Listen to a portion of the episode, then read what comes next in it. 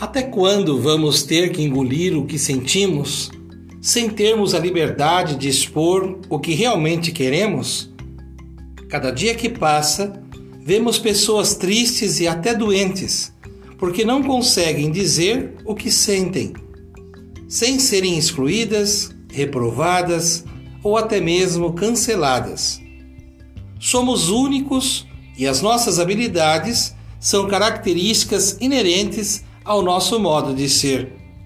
Sabemos que podemos expressar nossas ideias com respeito ao outro, ao pensamento do outro. As diferenças tornam a convivência muito mais rica e empolgante. O que sustenta uma interação com as outras pessoas é o respeito.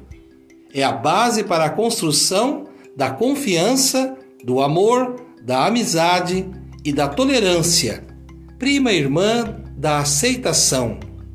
Vamos construir pontes para o diálogo com a vida, para a esperança atravessar, ou de cá para lá, ou de lá para cá. Cultivando a cultura de paz. Um grande abraço.